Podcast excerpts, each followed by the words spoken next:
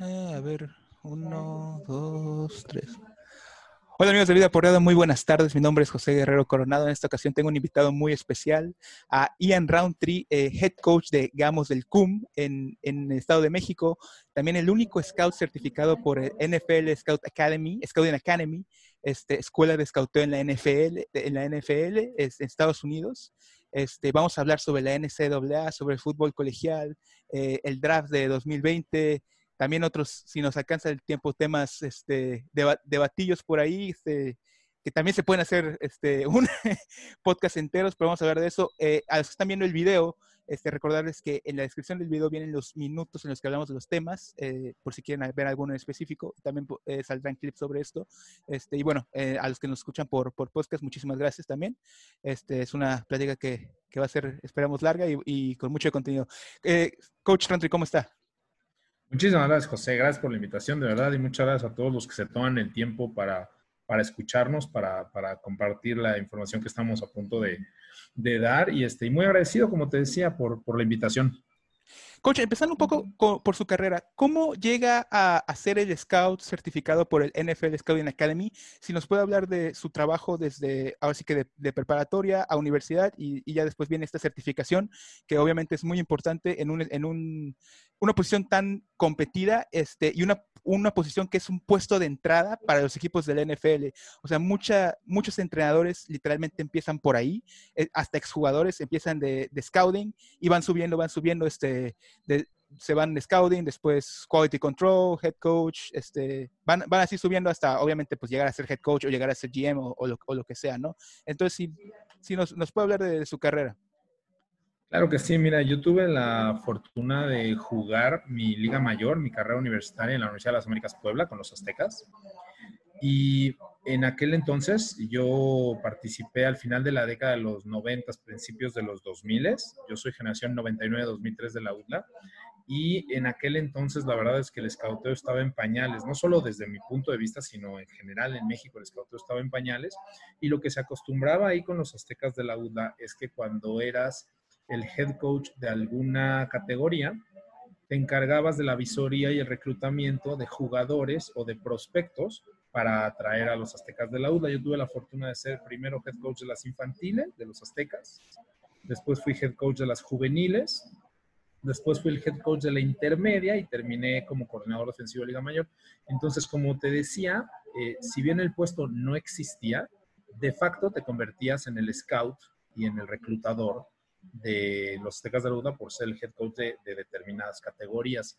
Eh, así me empiezo a adentrar en el mundo del scouting, que inmediatamente agarró mi atención y, mi pasión. Hoy en día sí te puedo decir que es lo que más me apasiona en el fútbol americano, ahora que no tengo la oportunidad de jugar. Y eh, comencé a estudiar un poquito. De verdad que en México estaba muy en pañales eso, no solo en la UDLA, sino en general.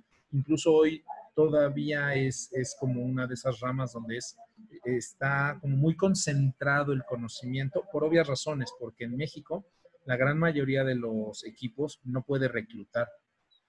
Eh, puede, puede invitar, pero no puede ir por jugadores, simplemente por, la estructura de nuestras ligas, ¿no? Este, se considera pirateo, hay demasiados eh, vallas o barreras, ¿no? Pero entonces eso afecta el desarrollo y el conocimiento y el entendimiento que los coaches en México puedan llegar a tener del escauteo. Entonces no está como tan extendido el conocimiento.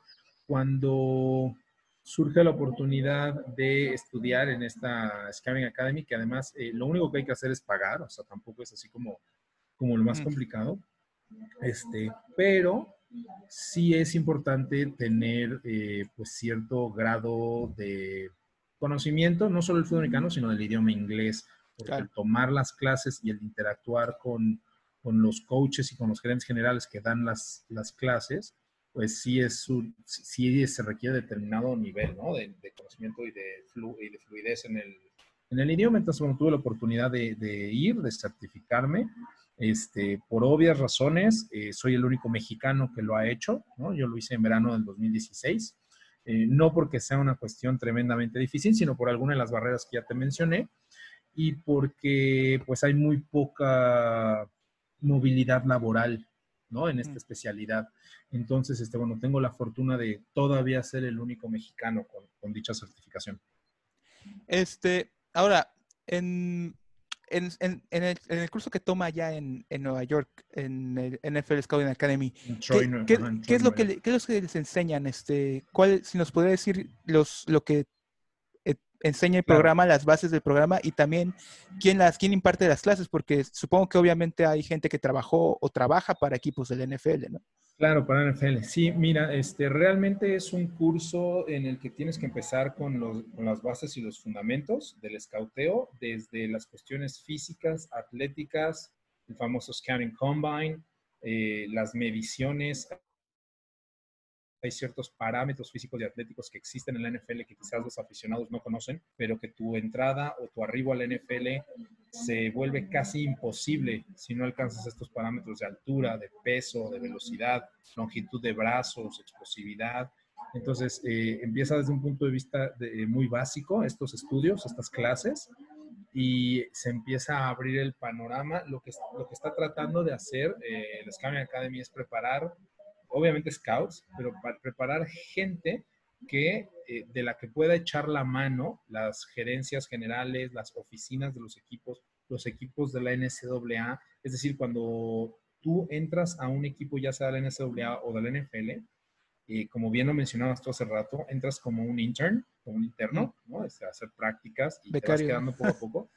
Pero, exacto, pero el 90% de estas personas nunca han estudiado escauteo y muchas de ellas nunca han coachado. Han jugado fútbol americano, pero no coachado. Entonces, lo que trata la Scouting Academy es de reducir esta curva de aprendizajes y decir, oye, tenemos estas personas egresadas, a lo mejor a determinados equipos o como una bolsa de trabajo, para que al menos llegues ya estudiado a esas posiciones. Entonces, este, sí, se empieza desde algo muy básico y eh, tenemos muy buenos profesores. Tuve la oportunidad de estudiar con Louis Riddick, con Howard Mudd, con Mike Martz, el ex head coach de los, de los Rams. Mm. Este, varios gerentes generales. Eh, uno de ellos ahorita está otra vez eh, al frente de los gerentes de Nueva York con David Gettleman. David Gettleman. ¿Él, impartió clases? Este, ah, él impartió clases, exacto. Fíjate que siento que hay muchas personas que cuando no alcanzan a contratarse dentro del ciclo de contratación de la NFL, el ciclo anual, como Mike Martz, que bueno, él sí ya está retirado, pero pero es una buena, es una buena opción, obviamente, para seguir dentro del deporte, para, para recibir dinero, ¿no? Les pagan como, claro. maestros, obviamente. Este Howard Mudd fue coach de línea ofensiva de los Colts cerca de dos décadas. Eh, fue corredor ofensivo de Peyton Manning en algunas este, temporadas. Y entonces esto les permite eh, mantenerse dentro del círculo de coaches y de, y de, digamos, de trabajadores para la NFL. Entonces, este, sí, lo, lo, que aprendes es, es, considerable, es muchísimo.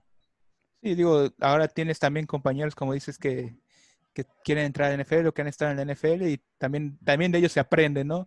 Eh, claro, claro, sí.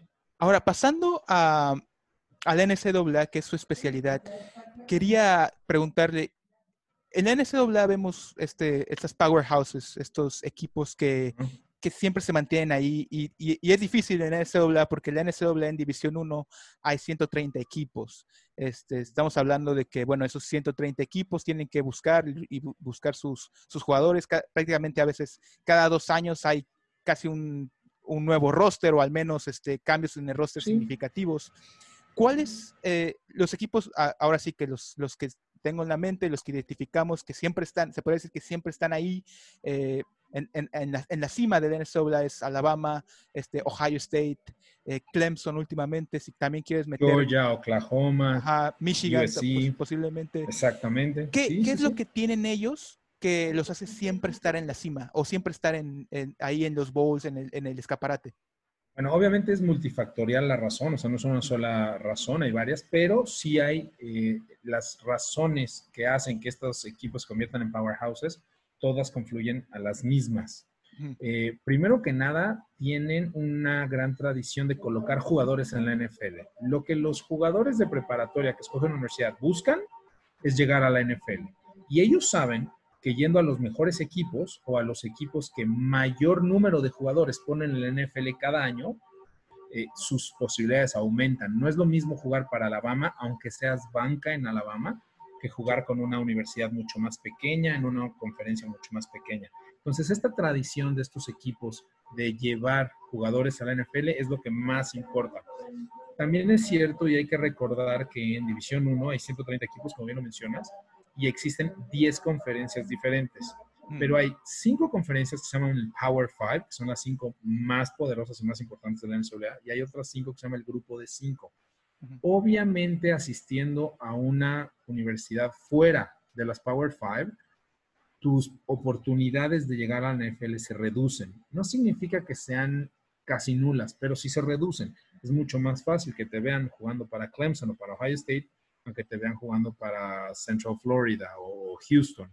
Entonces, eh, los equipos además tienen ciertos parámetros, los equipos de la NFL, y otorgan ciertos, no voy a decir puntos, pero sí las calificaciones de los jugadores que van a estas universidades dentro del Power Five, eh, como ya se enfrentan a jugadores que seguramente verás en la NFL, reciben mejores calificaciones. Entonces, hay todo un sistema ya muy establecido para que determinadas escuelas eh, obviamente no es la intención, pero así es el sistema, para que determinadas escuelas sean productoras de talento mucho más importante para la NFL y eso hace que se mantengan siempre en la parte más alta de las clasificaciones, del ranking, por un lado. Por otro lado, y esto es un tema que causa mucho escosor en los aficionados de la NCAA, entiendo que no es lo que el aficionado común le gusta escuchar, pero también es la realidad. Y la realidad dice que en la NCAA ganan los que tengan a los mejores jugadores. En la NCAA para obtener jugadores lo que haces es reclutar, como decíamos. Y existen muchos rankings y muchas publicaciones y muchos, eh, muchos negocios especializados en el escauteo de jugadores de preparatoria que les otorgan calificaciones, o sea, escauteo, como se hace para el NFL. Y este, este tipo de jugadores que reciben eh, no solo números y calificaciones, sino estrellas, pues son los jugadores más buscados del país. El que tenga el mayor número de jugadores con mayor número de estrellas se va a mantener en la cima siempre. Entonces, mientras equipos chicos no puedan arrebatarle a Alabama, a Clemson, a Ohio State, a Oklahoma, a USC, a estos equipos, los jugadores cinco estrellas, mientras estos equipos sigan obteniendo los mejores jugadores de la nación, no hay manera en que dejen de estar en los primeros lugares. En la no ganan los mejores coaches y no ganan los mejores equipos, ganan los mejores jugadores. Claro. Este, ahora, hay, hay un gran debate por este, este, ha habido muchas controversias sobre reclutar jugadores, sobre cómo hacen las escuelas para, para, este, para traer a sus jugadores a sus universidades. Este, ah, si no recuerdo, Misu tuvo un escándalo hace poco en donde, se, en donde se habló de que los, los entrenadores daban incentivos económicos y beneficios, hasta, y hasta otros, otros, otros, otras cosas ya prohibidas para los jugadores. Este, Cam Newton también estuvo envuelto en un escándalo que, si, no me recuerdo, creo que la familia de él pedía dinero. Este, e, eso fue el escándalo. que el papá supuestamente pidió dinero para, Dio dinero a este Mississippi State para que firmara con ellos. Para que jugara. Este, al final creo que no se pudo comprobar, pero es un, es, fue algo que, que se filtró. Se, se, pudo comprobar que el papá pidió dinero, pero no pudieron comprobar que Cam Newton pidió dinero. Y entonces pues, pueden acusar al papá, pero pues Cam Newton está libre de toda mancha. Este, usted este, señaló las fallas porque lo que quería preguntar es ¿Usted cree que el modelo actual es el mejor o, usted cree que debería haber algo un poquito más equitativo o cambiarlo o qué es lo que piensa sobre esto? Mira, obviamente creo que el modelo debería de ser más equitativo. Creo que entre más equipos tuvieran la oportunidad de competir de forma económica, financiera y deportiva con las powerhouses, pues el espectáculo crecería y todos los fanáticos estaríamos beneficiados. Ahora, sí lo veo casi imposible porque eh, aquí la mayor cantidad de dinero, digo, sabemos que hay trampas, o sea, no lo voy a negar, todos sabemos que existen. Y hay quien hace poca trampa y hay quien hace mucha trampa. Pero aquí el problema y por lo que no va a cambiar y por lo que es muy difícil, tendríamos que romper todo el sistema y empezar de cero y por eso es casi imposible. Es la mayor cantidad de dinero que obtienen estas universidades no es por los campeonatos y no es por la venta de jerseys y no es por la venta de boletos, es por la televisión. Entonces, cuando se firman los contratos televisivos, las televisoras contratan a los mejores equipos porque son el mejor producto y es lo que la gente quiere ver. Entonces, mientras universidades como Alabama reciben anualmente cerca de 400 millones de dólares ¿no? por, lo que generan ¿no? por el fútbol americano, pues las universidades chicas les irá bien ganando 10, 20, 30, 40 millones de dólares.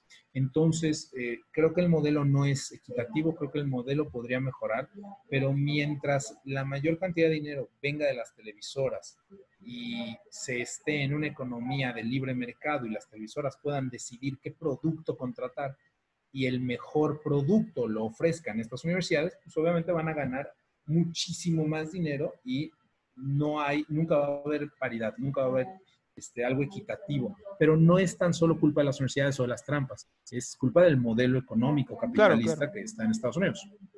Claro, claro. Este, evaluando ya esta temporada de, de 2020 de, del college football, ¿existe la amenaza de que posiblemente no, o sea, no haya o, se sea interrumpido este, por la, crisis del, del, COVID este, que, ha afectado a todo. Este, ¿qué, ¿qué, ha escuchado respecto a eso? O sea, ¿cuál es su, sobre lo que ha escuchado, lo que ha leído y su opinión personal, cómo cree que se desarrolle esto? Mira, yo brindé una oportunidad hace algunos meses acerca de que se me hacía casi imposible que no hubiera temporada el dinero que se maneja, lo que decíamos, tanto de contratos televisivos como de producción de, parafernalia y, venta de alcohol y etcétera, es tanto que era imposible pensar que las universidades podrían dejar de ganar ese dinero. Eh, hoy en día pienso, de acuerdo a, lo que he podido platicar con, con, algunos scouts con los que tengo confianza y que tengo contacto en Estados Unidos, y con algunos amigos de los medios de allá, estoy 100% seguro que las temporada, la temporada se va a llevar a cabo, 100% seguro. No sabría explicarles cuál será el modelo a seguir. Quizás veamos una temporada reducida, quizás veamos eh, una temporada aplazada, es decir, empezando algunas semanas después. Pero hoy en día sí te digo que estoy 100% seguro que va a haber una temporada en el SOBLEA. Y cuando lo mencioné hace algunos meses, eh, para mí era como fácil explicar el, el hecho de que Alabama, con el dinero que gana anualmente, 400, 450, 460 millones de dólares por jugar fútbol americano, le es muy fácil a un equipo como Alabama hacer pruebas de COVID-19 a sus jugadores cada semana y mantenerlos a todos aislados en un hotel y mantenerlos a todos entrenando bajo las eh, normas de sanidad y de salud más altas posibles, pues porque tienen esa cantidad de dinero. Ahora, no todos los equipos tienen esa cantidad de dinero, pero, pero equipos como Alabama, eh, las declaraciones de, los, del comisionado eh, de, del Big Ten Conference, que es eh, la segunda conferencia más importante, ¿no? La que, la que tiene a Penn State, a, Michigan, a Ohio State, a Wisconsin, a Michigan State, efectivamente, a Iowa, Illinois. todas esas este, las declaraciones fueron, nosotros no vamos a esperar a nadie. Si aquí hay 10 de nuestros 14 equipos que pueden jugar fútbol americano porque tienen las condiciones económicas, jugamos con 10 equipos. Y si otras conferencias, y si otros equipos, y si otras regiones del país no pueden o no quieren jugar, ni modo, jugamos entre nosotros, porque no podemos dejar de percibir esa cantidad de millones de dólares. Este, pasando a, también, bueno, también siguiendo hablando de la temporada, eh, ¿qué equipos ve usted que llegan más fuertes a este, a este 2020? Obviamente hay cambios, sustanciales. Este, Alabama, por ejemplo, pierde a Tua. Este, ah, estamos hablando antes de, iniciar esta plática de, que, de LSU que pierde 14, 14 titulares eh, por el campeonato. Ah, está interesante porque, bueno, Clemson tiene, tiene a su, a su, conserva su mariscal, Ohio State conserva su mariscal. Entonces, ¿cuáles ve, qué equipos ve protagonistas este, este 2020. Mira, como bien mencionas, no solo los, los expertos, eh, no solo los analistas los que nos dedicamos a esto, sino incluso las casas de apuestas, que bueno, obviamente también tienen muchísimo conocimiento en esto, favorecen a dos equipos por sobre el resto, a Clemson y a Ohio State. Si a mí alguien me pusiera una pistola y me dijera que tengo que apostar porque dos equipos van a estar en el juego de campeonato nacional, obviamente iría por Ohio State y por Clemson. Pero además, esta teoría o esta, eh, eh, a lo que me estoy aventurando a decir, eh, tiene su razón en el reclutamiento, lo mencionamos ya hace algunos minutos. Para ser campeón en enero, tuviste que haber ganado el reclutamiento seis meses antes. Entonces, existe una estadística que demuestra que los equipos que alcanzan el campeonato nacional se encontraron dentro de los primeros cuatro, dentro del reclutamiento anual, en los últimos cuatro años. Es decir, tienen tres o cuatro años teniendo a los mejores, eh, una de las cuatro mejores camadas del país. Entonces, es relativamente fácil saber qué equipos van a estar en el campeonato nacional. No es, no es como ciencia cuántica, ¿no? Este, seguramente estará ahí Ohio State, seguramente estará ahí Clemson, seguramente estará Oklahoma otra vez, debido además que hay conferencias que no son tan fuertes. Por ejemplo, eh, Clemson juega en la ACC. no, hay ningún, no hay ningún equipo del nivel de Clemson. Clemson va a estar en el College Playoff porque nadie le puede hacer sombra ahí. Oklahoma en el Big 12. Nadie le puede hacer a Oklahoma. Quizás Texas le puede dar algún promedio, eh, algún problema ahí en el, en el Red Rival, Shootout, pero, pero todos los demás equipos están muy por abajo de Oklahoma en dinero, en facilidades, en cocheo, en jugadores, en reclutamiento. Entonces, sabemos que Oklahoma debe estar ahí, sabemos que Clemson debe estar ahí, sabemos que Georgia lo ha hecho muy bien, no me sorprendería que Georgia estuviera ahí, Ohio State, desde luego. Este, entonces, bueno, esos son los equipos que sin lugar a dudas, no me atrevería a descontar a Alabama por lo que ha logrado Nick en las últimas temporadas, pero en el papel, este año Alabama sí vendría siendo el tercero o cuarto equipo de la nación, atrás de Clemson y de Ohio State. ¿Quién vendría a reemplazar a Tua? ¿Se quedarían con el que ya, el que lo reemplazó este año o, cree que traigan a alguien? ¿Con, con, Mac Jones? Mira, sí, desde luego, Mac Jones eh, ya tiene tres años en el programa aprendiendo, aunque obviamente fue banca la gran mayoría de ellos. Sería senior um, entonces. Exactamente, va por su último año, Mac Jones. Eh, ¿Tiene las capacidades para mantenerse de titular? Me parece que sí, sobre todo me parece que tiene la experiencia. Eh, hay que recordar que Alabama reclutó a Bryce Young, que era el quarterback número uno de la nación en el ciclo generacional anterior, este jugador quarterback de Matter Day High School, este, una de las eh, preparatorias más importantes de la Unión Americana allá en el estado de California, que obviamente estará presionando por jugar, este chico cinco estrellas, Bryce Young. Creo que Mac Jones va a abrir la temporada como titular, pero también creo que en el momento en que Mac Jones no dé el ancho y lo manden a la banca, si es que se dé ese caso, el jugador que viene atrás también es talentosísimo. Entonces, este, está en buenas manos en, la posición de quarterback de Alabama. Ahora, hablando, continuando este tema, pasando ya a lo que viene siendo el draft 2020, algo que me dio mucha curiosidad es que y hablaba con alguien hace poquito que Alabama, mucho se le criticaba de que no sacaba corebacks este, de calidad o, corebacks que sean tomados en las primeras rondas. Y en una, en una camada le salen dos, le sale este Tua y le sale Jalen Hurts.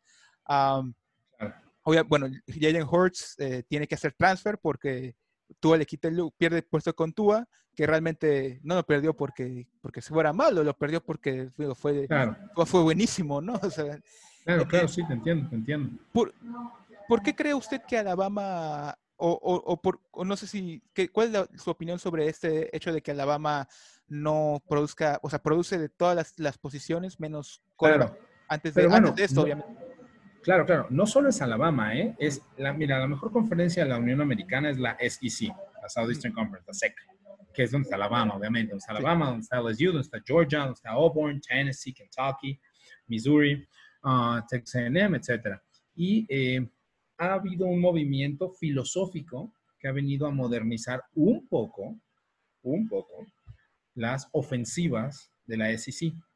Pero estas cuestiones eh, ideológicas y tradicionalistas están tan arraigadas que incluso hay empresas que se encargan de, mm, de dar visoría a los jugadores de, de preparatoria, de dar escauteo, y que puedes tener a dos jugadores eh, con las mismas calificaciones en la costa oeste y en la costa este Y en la costa este se favorece a determinado tipo de jugadores. ¿Cuáles son este tipo de jugadores? Linieros defensivos. En la SEC se reclutan a los mejores linieros defensivos, a los mejores defensivos, y eso hace que los quarterbacks pasen a un segundo término.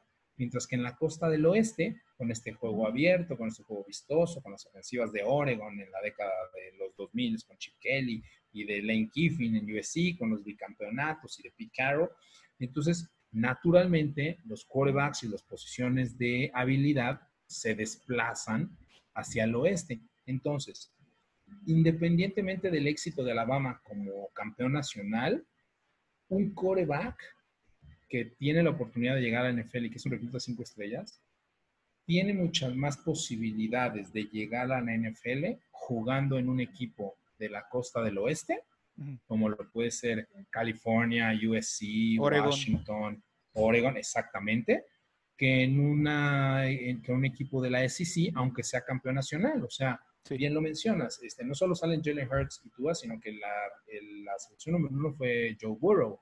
Joe Burrow no fue originalmente a LSU, fue a Ohio State. Ohio State. Es difícil que estos jugadores se desarrollen en la SEC como se desarrollarían en el oeste de los Estados Unidos. Y digo, por muchas cuestiones filosóficas, tradicionalistas, de mentalidad, incluso a veces el, el clima. Es mucho más difícil lanzar en diciembre y en enero en Wisconsin y en Michigan y en Chicago que lanzar en Oregon y en California y en Texas. Entonces el juego aéreo es mucho más importante en la costa del oeste y eso hace que los mejores quarterbacks generalmente vayan hacia la costa del oeste. Ahora, qué, bueno que tocamos este tema de los quarterbacks en, en la NCAA. Hay ahorita un debate eh, muy interesante que dice que se tiene que preferir a los quarterbacks que tienen una que, que, en college trabajan con una pro style offense o una ofensiva tipo NFL, porque realmente ya es muy raro este, que, uno, que las universidades o que los colleges utilicen ofensivas tipo NFL.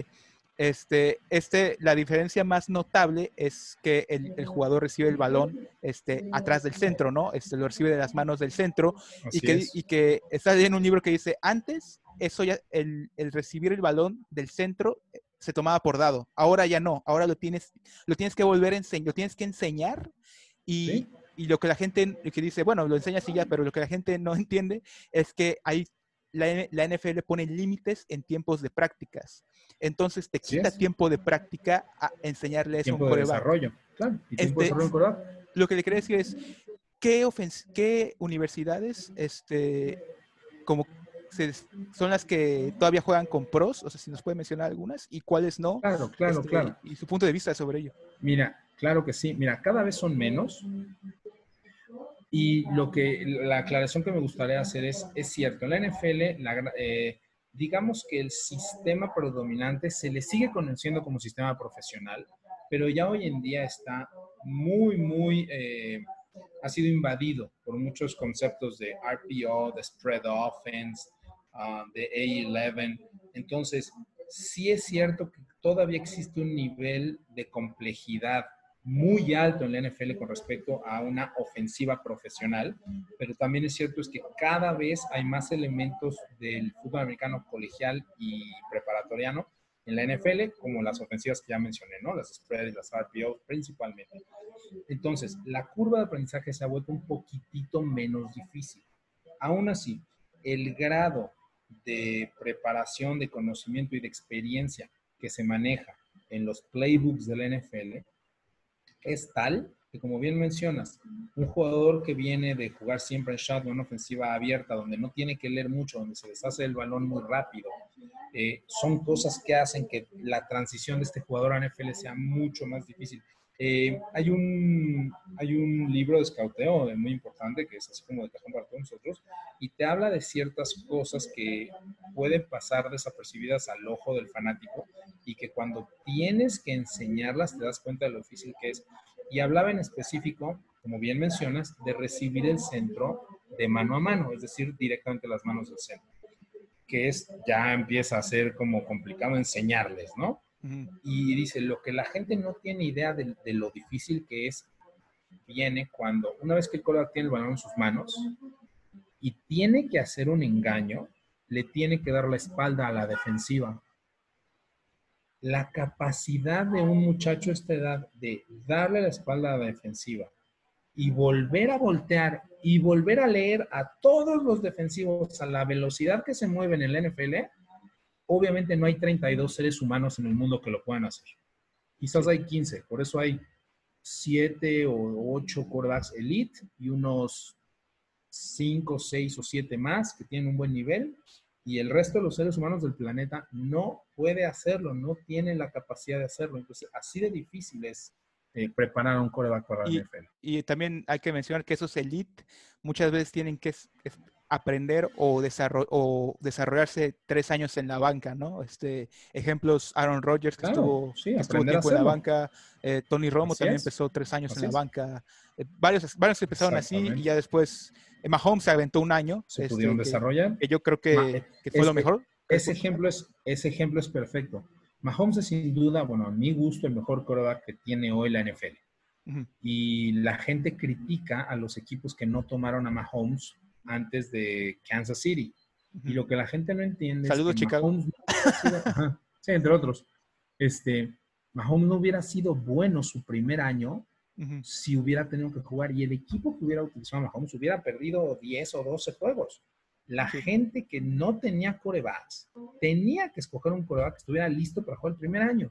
Y Mahomes tuvo la oportunidad de sentarse un año, aprender y después entrar a, Kansas City, porque tenían a Alex Smith. Pero si a Mahomes hubieran metido desde el primer año, Mahomes hubiera ganado cuatro, tres juegos, cinco, seis, y no sería la leyenda, digamos, no sería tan importante como este jugador que desde el momento que ya fue titular, pues fue grandioso. Pues sí, pues se pasó un año en la banca perdiendo. Y, y, perdía mucho el balón Mahomes en college. Es algo que, que, la gente no, no, o sea, bueno, simplemente ya es muy, es muy fácil criticar después, este, y luego, y además se vuelve criticable por el hecho de que los, de que los Bears toman a Trubisky con el pick número 2 a, mí creo que la crítica debería ser de que no tomaron a Deshaun Watson porque Deshaun Watson venía con más años y, este, bueno, tenía más años de titular este, y se habla mejor de él que Trubisky para mí, pero siento que, o sea, como, que la gente ya ve los resultados y dice, ah, ¿cómo no pudieron hacerlo? Y otra cosa que la gente se olvida es que no existe una sola estadística de college con correlación al éxito en la NFL. No la hay. Al éxito en la NFL. No la hay. Este, este es, un, es un artículo de los que más me gusta que, que le escribió Gladwell, donde dice, eh, hablan, de, hablan de este Chase Daniel, este, de que Chase Daniel era de este, en college era muy bueno, este, y al final, bueno, llega a la NFL y Chase Daniel creo que ha jugado en sus 10 años de carrera, que ha jugado 10 juegos titular. Eh, se ha hecho millonario, pero ha jugado poco. sí, ha sido, ha sido un chico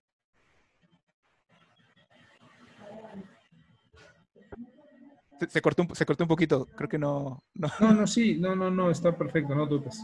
Ah, sí. Este, sí, sí, Chase Daniel nunca ha podido ser titular y, y, Chase Daniel era de esos jugadores, esos prospectos que pensábamos que podía ser una superestrella y pasa año con año. Obviamente la posición más difícil de evaluar es la de coreback, porque como bien mencionas, no existe ningún factor que correlacione directamente.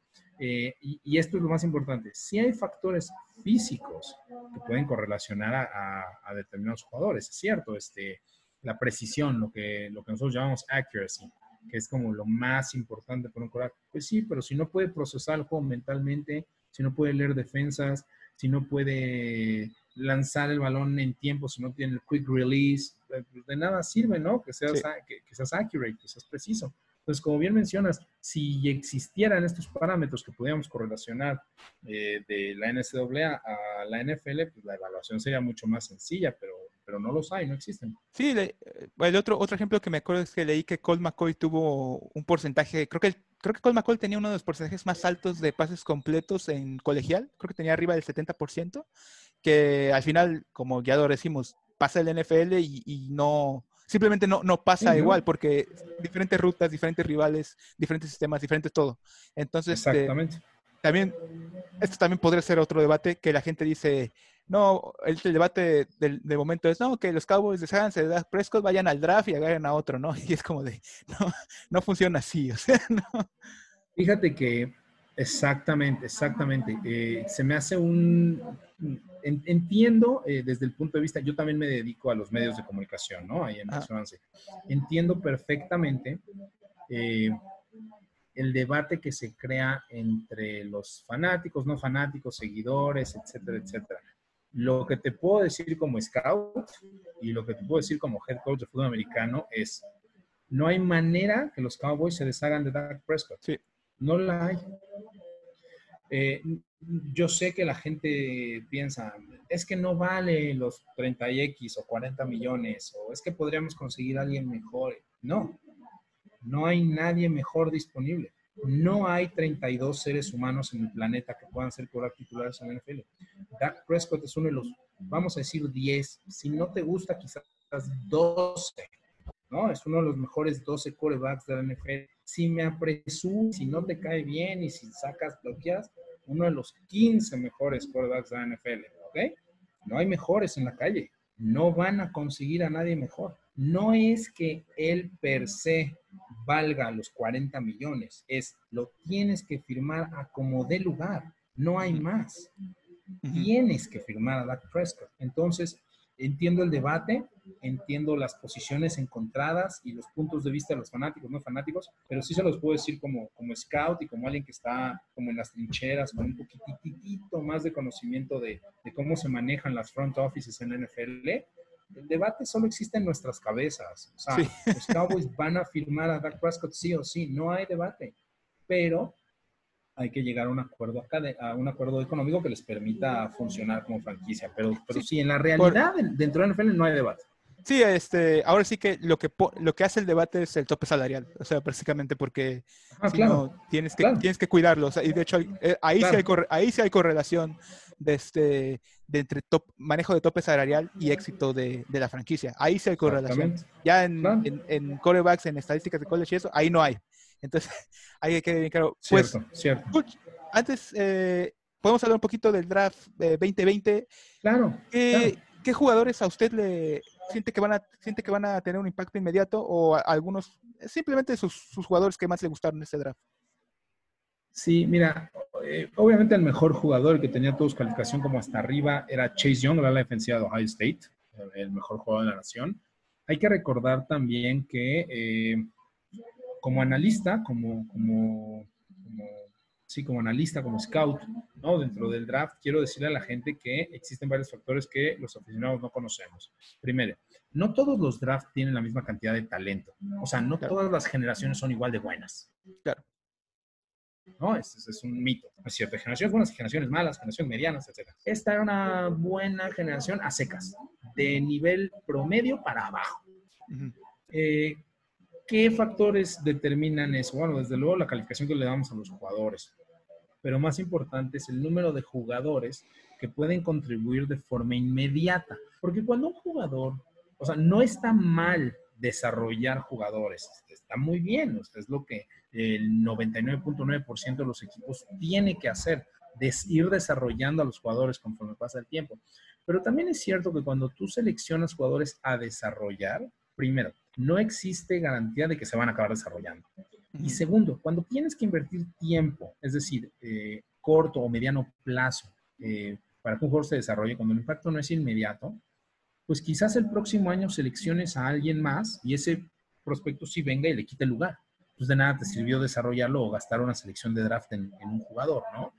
Eh, entonces, esta, esta generación era una, era una generación, digamos, de mediana hacia abajo los, eh, los analistas, los scouts, únicamente teníamos a 17 jugadores llamados eh, azules, blue chip prospect. 17 jugadores que en teoría podrían llegar a cualquier equipo de la NFL y ser titulares desde el primer año o contribuir desde el primer año.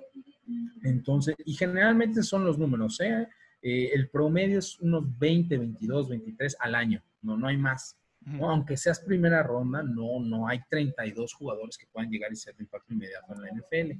Entonces, este, e, esta no era una generación como tan buena como otras. Eh, como te decía, el jugador número uno era Chase Young, pero también dentro del scout y dentro de, lo que se maneja como roster construction, del de, trabajo de la gerencia general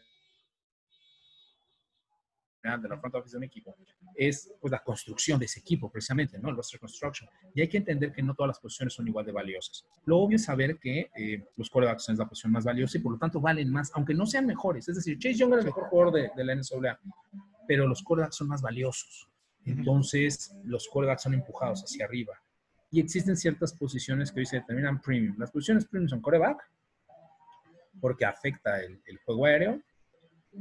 Eh, la que sigue es a la defensiva, como Chase Young, porque afecta al juego aéreo desde el punto de vista defensivo.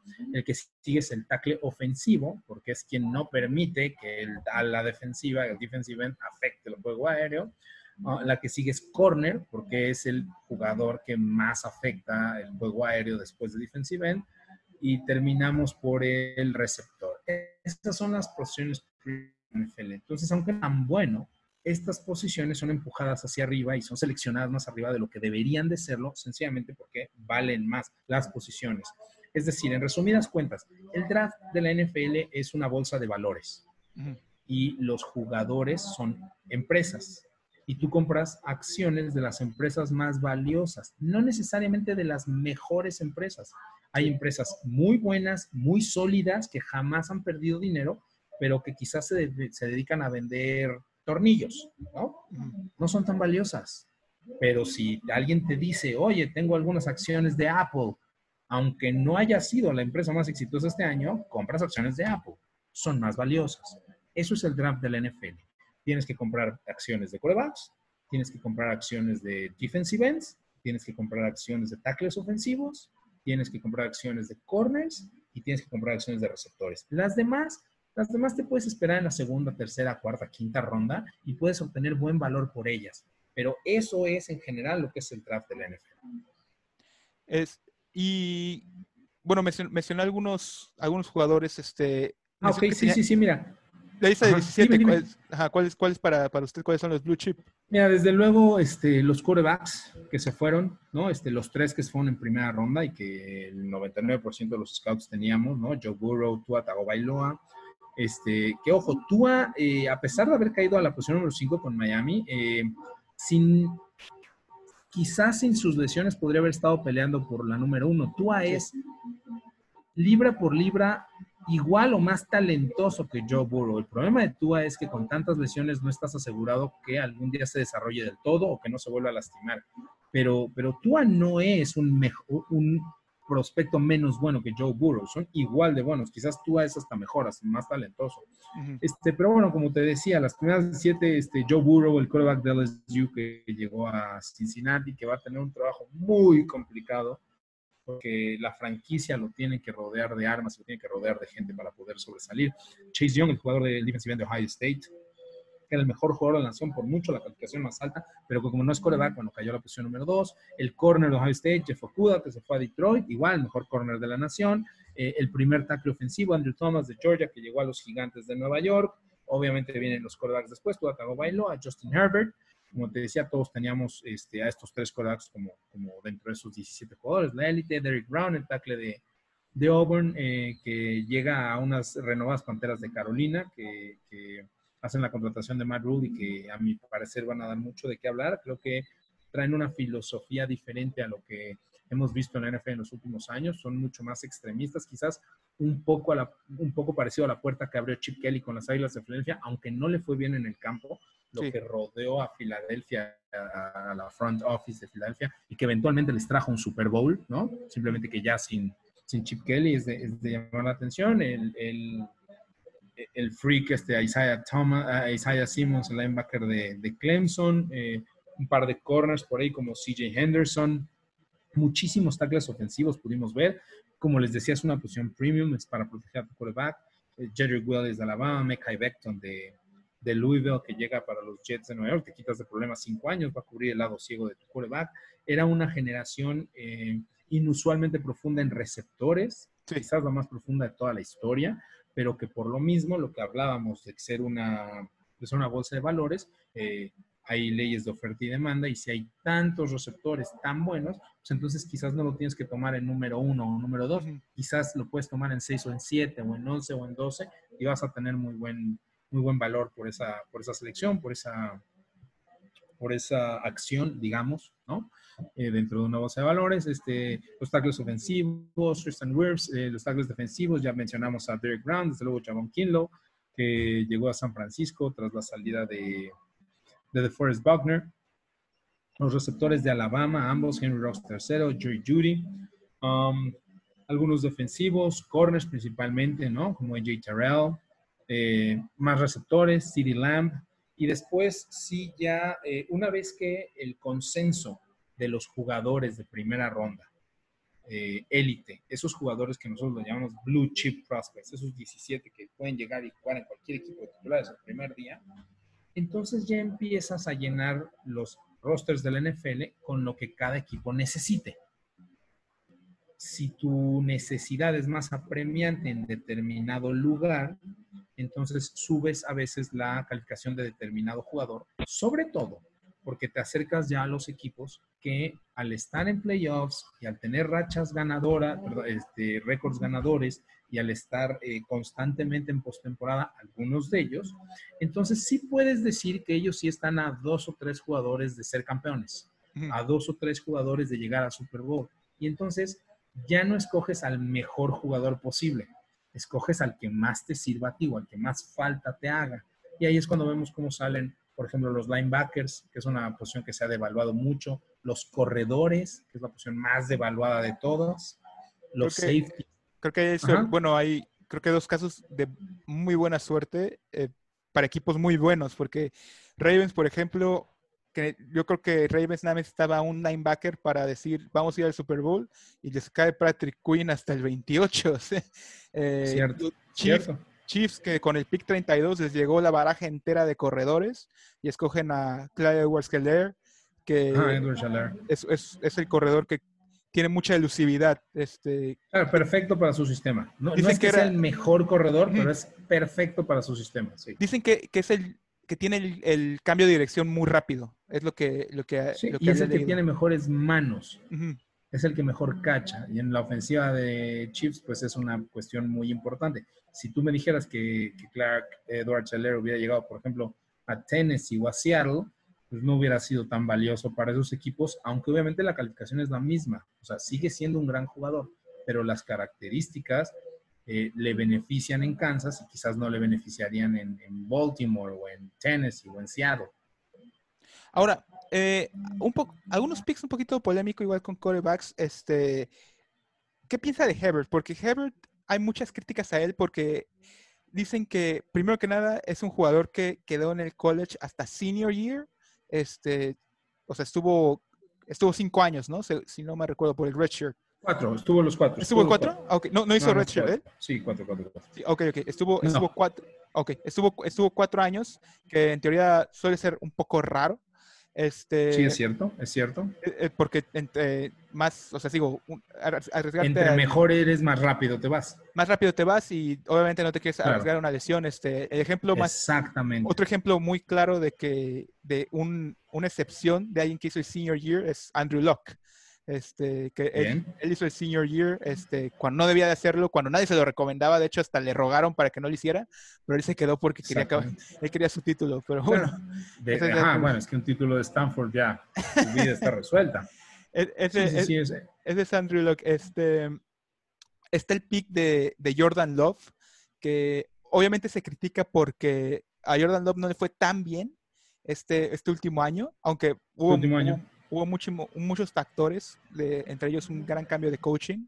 Este, y también está Jalen Hurts. Este, yo creo que hay, varios dijeron este, que Jalen Hurts era el tercer mejor quarterback del draft.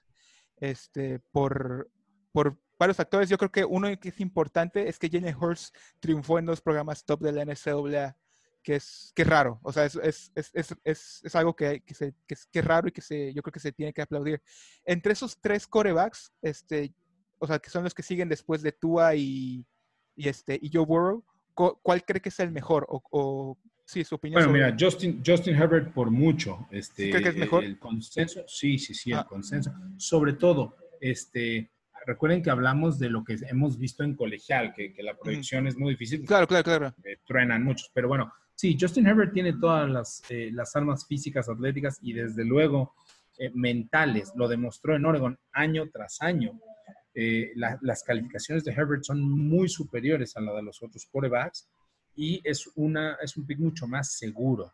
O sea, es mejor hoy, el día de hoy, en este momento, Justin Herbert es mucho mejor que Jalen Hurts, que Jordan Love, que... Eh, ¿Y quién los mencionaste? Ah, no, esos son los que mencionaste. Sí, sí. Pero mucho mejor, mucho mejor, o sea, no hay duda.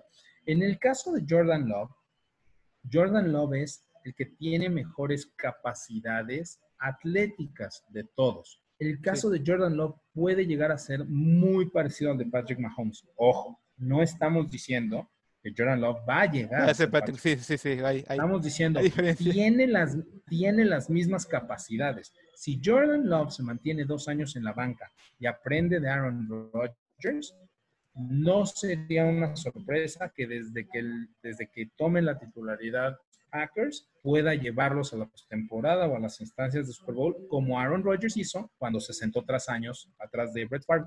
Y en el caso de Jalen Hurts, la visión sí está muy polarizada. Yo soy de esas personas que no creo mucho en Jalen Hurts, porque creo que Jalen Hurts gana en base a intangibles, es decir, a liderazgo, a fuerza, a preparación, a mentalidad, que son cuestiones eh, muy importantes para cualquier coreback en la NFL, pero le faltan las cuestiones físicas y atléticas para ser un coreback en la NFL. No es muy grande, no tiene mucha precisión, su accuracy es muy, no, está, no, está tan bien evaluada, ¿no? sus calificaciones no eran buenas. Y lo que más me preocupa a mí de la evaluación de Jalen Hurts es esto. A él le fue muy bien en Alabama pero ciertamente él era el eslabón débil. O sea, ciertamente era el jugador menos talentoso de toda la ofensiva de Alabama. Se va a Oklahoma, tiene un extraordinario año, pero el problema que hay con Oklahoma y que se está y le está pasando lo que le pasó muchos años a Texas Tech con Mike Leach es el éxito de los quarterbacks de Oklahoma es tan alto y se repite año tras año que entonces los scouts nos empezamos a preguntar, ¿es el jugador ¿O es el sistema el, que tiene el éxito? Entonces, o sea, Jalen Hurts se vio mucho mejor en Oklahoma que en, Alabama, pero lo vimos en un sistema más profesional en Alabama y él era el eslabón débil, el peor jugador de los 11 ofensivos. Lo que pasa es que se va a Oklahoma y ese sistema le ayuda, bueno, ya es una estrella. Entonces, yo no le di muy buenas calificaciones a Jalen Hurts, pensé que iba a caer incluso casi hasta la tercera ronda, se fue a la mitad de la segunda, pero, este, pero sí creo que hay, existe un gap muy alto entre Justin Herbert y, lo, y, Jordan Love, y después entre Jordan Love y Jalen Hurts aún mayor. Sí, yo, yo creo que el pick de Jalen Hurts fue el que más a mí fue el único pick que me hizo brincar, así porque o sea, no solamente porque no, o sea, fue, fue tomada en la segunda ronda, fue el, el quinto coreback seleccionado, sino aparte quién lo seleccionó, o sea, lo seleccionó un equipo que ya tiene un coreback titular, este, que ya le pagan, que ya le pagan 100 millones de, 100 que ya firma un contrato de más de 100 millones de dólares, que ya tiene un backup que es Nate Sutfield, que realmente pues no, ya tiene muchos años en la ofensiva, o sea, te hace pensar, hasta el mismo Doug Peterson dijo que Sutfield iba a ser el segundo coreback este año. Este, entonces, no, o sea, no lo esperabas, entonces pues así yo me quedé como, wow, o sea, no, me sorprendió muchísimo. Este, sí, a mí también. La verdad es que a mí también. El de, el de Jordan Love, pues, sí sorprende. Este, más que nada porque los Packers llegaron a, al campeonato de conferencia y como que tú dices, bueno, si, si llegas al campeonato de conferencia, es como buscar qué te puede hacer más bueno para llegar al Super Bowl, ¿no? Y Exactamente. esa es la controversia más alta. esa es la controversia más grande que yo he escuchado, no solo, no solo ahorita que tú y yo lo estamos platicando, sino en todos los círculos de escauteo de todas las front offices de las personas con las que puedo tener contacto, que trabajan en la NFL, que trabajan como scouts, eh, que trabajan en las universidades. Esa es la sorpresa más grande. No es tanto el hecho de que hayan tomado a Jordan Love en sí en la posición que la tomaron, sino que Green Bay estuvo realmente muy cerca de poder acceder al Super Bowl este año. Eh, deberían de haber buscado, o ese es el consenso general, piezas que le ayudaran a Aaron Rodgers a cerrar este ciclo en los próximos dos años ah, para, para acceder a ese, a ese siguiente Super Bowl. No se hizo, se desperdició, entre comillas, se invirtió, voy a decir, no se desperdició, se invirtió en esa selección a largo plazo Y en mi cabeza no hay duda que Aaron Rodgers le pusieron el cronómetro y le dijeron, te quedan dos años en Green Bay y una vez que pasen estos dos años y que tu contrato no sea tan oneroso en cuanto al el, potential out que sale, ¿no? Exactamente, en dos años y entonces ese va a ser el equipo de Jordan Love en dos años. Eh, quedaban de receptores, bueno, este, que pudieron haber seleccionado los Packers. Ah. Eh, quedaba T. Higgins, eh, Michael Pittman, sí, sí, sí. la Vizca Chenault, Chenault de Colorado, TJ Hamler, este, Chase Claypool, TJ Hamler de Penn State, Claypool de Notre Dame, sí. Van, Van no, Jefferson, no, no, había para aventar para arriba. Van Jefferson Sims, este, ¿cuál, en, el, en el hipotético caso de que, de que usted fuera el, GM, que, ¿a quién hubiera escogido para Green Bay? Si un receptor de, de esos que, que, quedaban disponibles. Mira, este, de los que mencionaste tenían calificaciones muy disímbolas unas de otros. Eh, cuando Green Bay escoge, me parece que todavía estaba eh, como opción um, eh, Justin Jefferson, que se fue a Minnesota, creo. ¿Por qué? Porque hay que recordar que Green Bay hace un trade. Sí. Entonces era posible haber obtenido a, Justin Jefferson. Um, desde luego, Van, Jefferson, eh, son, son, los resultados que mencionaste son muy distintos. Ah, yo creo que Green Bay lo que necesitaba era el receptor más listo para contribuir en el día número uno.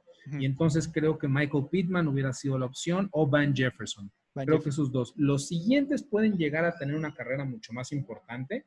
Eh, la atleticidad de Claypool es fuera de este mundo. La velocidad de KJ Hamler, bueno, no se diga, pero son jugadores que la transición les va a costar un poquitito más de trabajo porque no están listos en el aspecto mental en el aspecto eh, teórico del juego. Sus rutas, su experiencia, las situaciones, las lecturas, les va a costar no trabajo, sino van a tener que esperar más tiempo para poder desarrollarse, por un lado y por otro lado.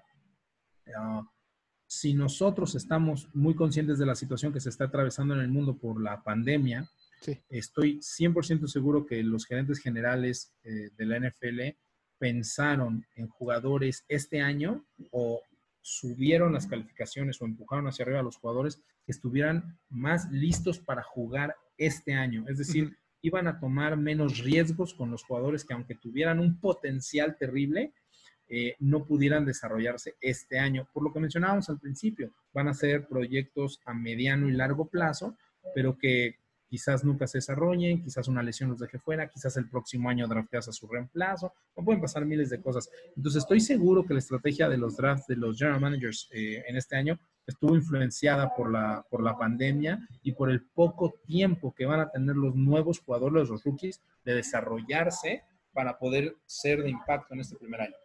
Y de, ahora sí, hablando de equipos ganadores del draft, en su opinión. Mira, para mí el equipo eh, que mejor hizo el draft eh, fue los Bills de Buffalo. Desde luego, ganadores y perdedores hay varios, ¿no? Este, pero a pesar de no tener una, una primera ronda, porque la dieron por, por Stephon Diggs en este trade con los Vikings de Minnesota, eh, me parece que los,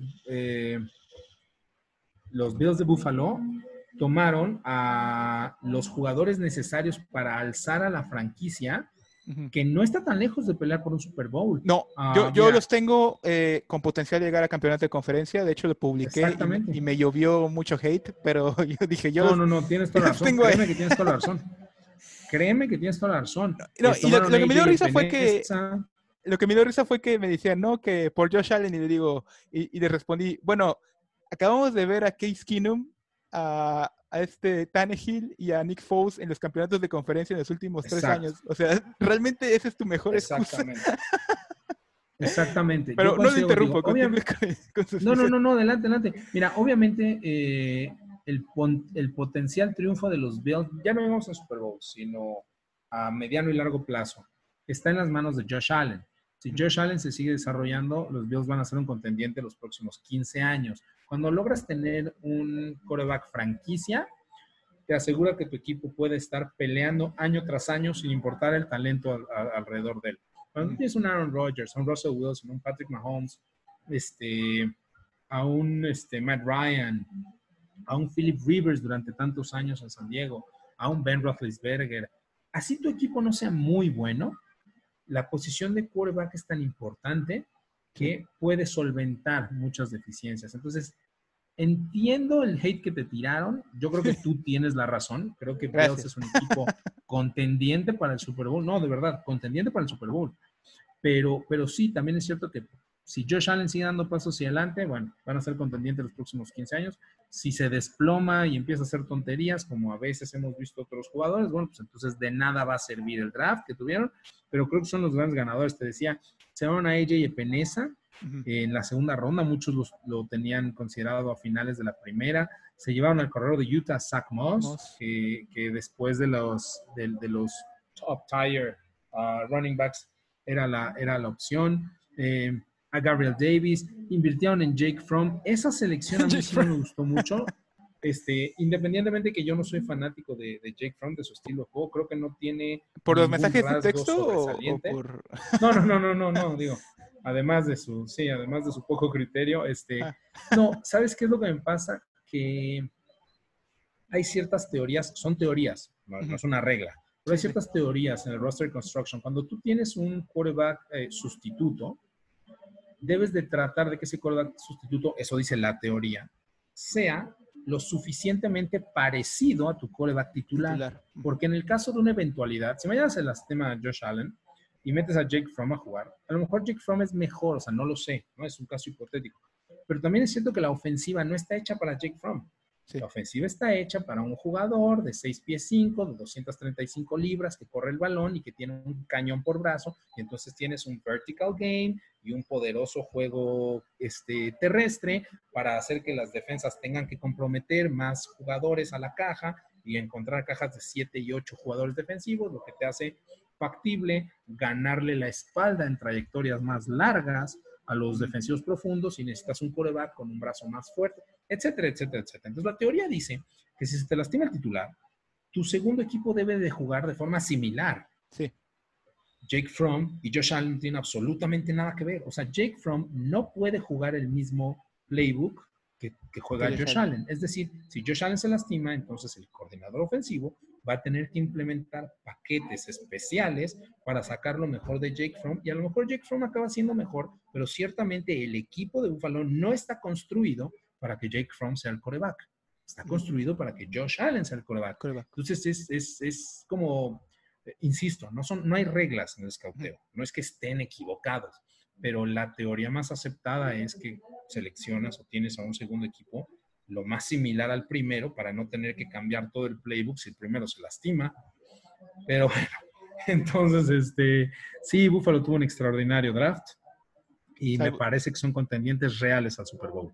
Este, se habló mucho de que los Cowboys hicieron robos. Este, gran draft sí, también, Este, sí, como primero, sí cree que si de CD Lamp llegar al, que llega el 17, ellos tomaron, ¿usted cree que tomaron la decisión correcta en seleccionar? Sí, desde luego. A pesar de que ya, bueno, ya tenían ellos, creo que dos receptores que son buenos. desde luego.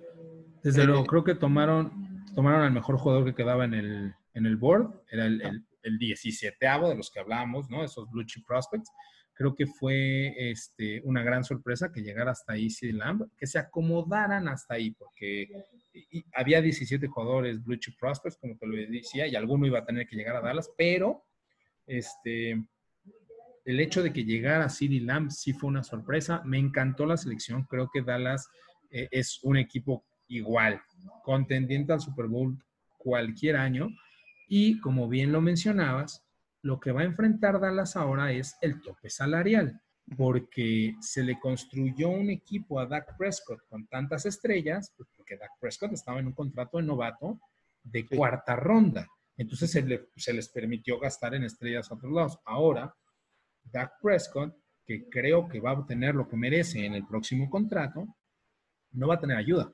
Ahora sí va a tener que ganarlo él. Este, una vez que se firme ese contrato, todas estas estrellas que llegaban año tras año van a dejar de llegar pues, porque no hay suficiente dinero.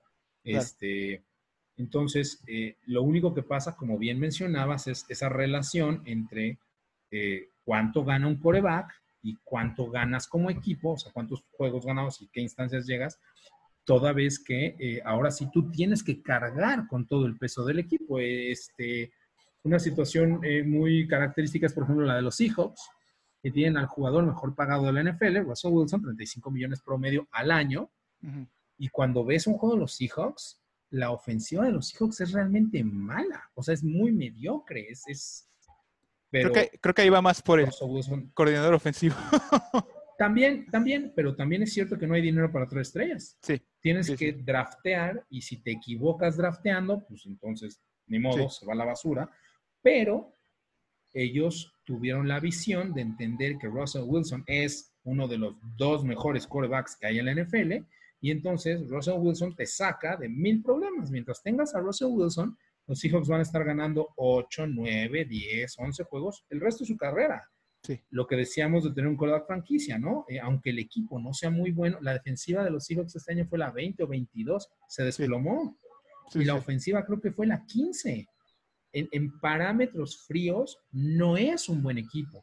No. Pero en el planeta solo existe un quarterback mejor que Russell Wilson, se llama Patrick Mahomes pues Russell Wilson va a seguir despedazando equipos semana tras semana durante los próximos 10 años y Seattle tuvo la oportunidad de pagarle lo que fuera necesario y entonces quita problemas, se puede estar equivocando, la línea ofensiva es muy mala, los corredores siempre son de sexta, séptima ronda, agentes libres, Thomas Rose, Chris Carson, TJ Llegaron sin corredores a playoffs esta... Exactamente, exactamente. Los, los, los receptores son de segundas, terceras y cuartas rondas que se desarrollan en Seattle Tyler Lockett, Doug Baldwin, que bueno, ya se retiró, pero DK Metcalf, o sea, no es un equipo hecho a base de, estrellas. Lo que pasa es que Russell Wilson es impresionante y él gana todos los juegos. Entonces, este, como bien mencionas, eso es lo que va a tener que hacer ahora Dak Prescott. Dak Prescott ahora va a dejar de tener todas estas estrellas y, oye, van a dejar en libertad a, X estrellas. Dallas la puede contratar porque no está gastando en quarterbacks. Ahora va a tener que gastar en quarterback. Este, pues, muchísimas gracias, coach. Este. No, muchas gracias a ti. Por este hablar, este. Espero tenerlo de vuelta en otra ocasión. Claro que sí, de verdad, de verdad, mira, qué bueno que ya estamos en contacto ahí por Twitter. Este, para todos los que nos están escuchando, este, lo que necesiten, estoy a sus órdenes. Estoy en arroba roundtree, NCAA, R-O-N-T-R-E, NCAA, roundtree, NCAA. Este, trato de responderles a todos, tanto como me sea posible, de repente si no es posible, pero, este, pero sí, sí creo que, el 80-90% de los mensajes están respondidos. Te agradezco mucho la invitación, José. Este, me permites hablar con tus seguidores de, mi pasión, de, mi trabajo, de lo que hago, así que muy agradecido contigo también. Y, si tienen cualquier duda o algo, este, que nos la hagan llegar, ya sea a ti, a tu podcast, directamente, o qué bueno que me taguen a mí o me busquen en Twitter y, estamos para servirles. Así que muchísimas gracias, José. Claro, no, pues muchas gracias. Ahora esperemos en, en dicen que los drafts se, se, califican en tres años, ¿no? En tres años, claro. Sí, dicen que, a ver, en, lo, luego, en tres años lo ojalá podamos calificarlo. ojalá, ojalá y nos vaya bien con los pronósticos que hicimos antes del draft. Pues muchas gracias, coach. Eh, muchas gracias, José. Recordarles que Vida Porreada está presente en diferentes redes sociales, Instagram, Facebook, Twitter, este, YouTube y, abrimos nuestro blog hace poco. Este, por si gustan pasarlo, pasarle a leerlo, a, ver nuestro contenido. Mi nombre es José Guerrero Coronado. Tengan muy buen día. Gracias, coach. Muchas gracias a todos. Gracias a ti, José, que les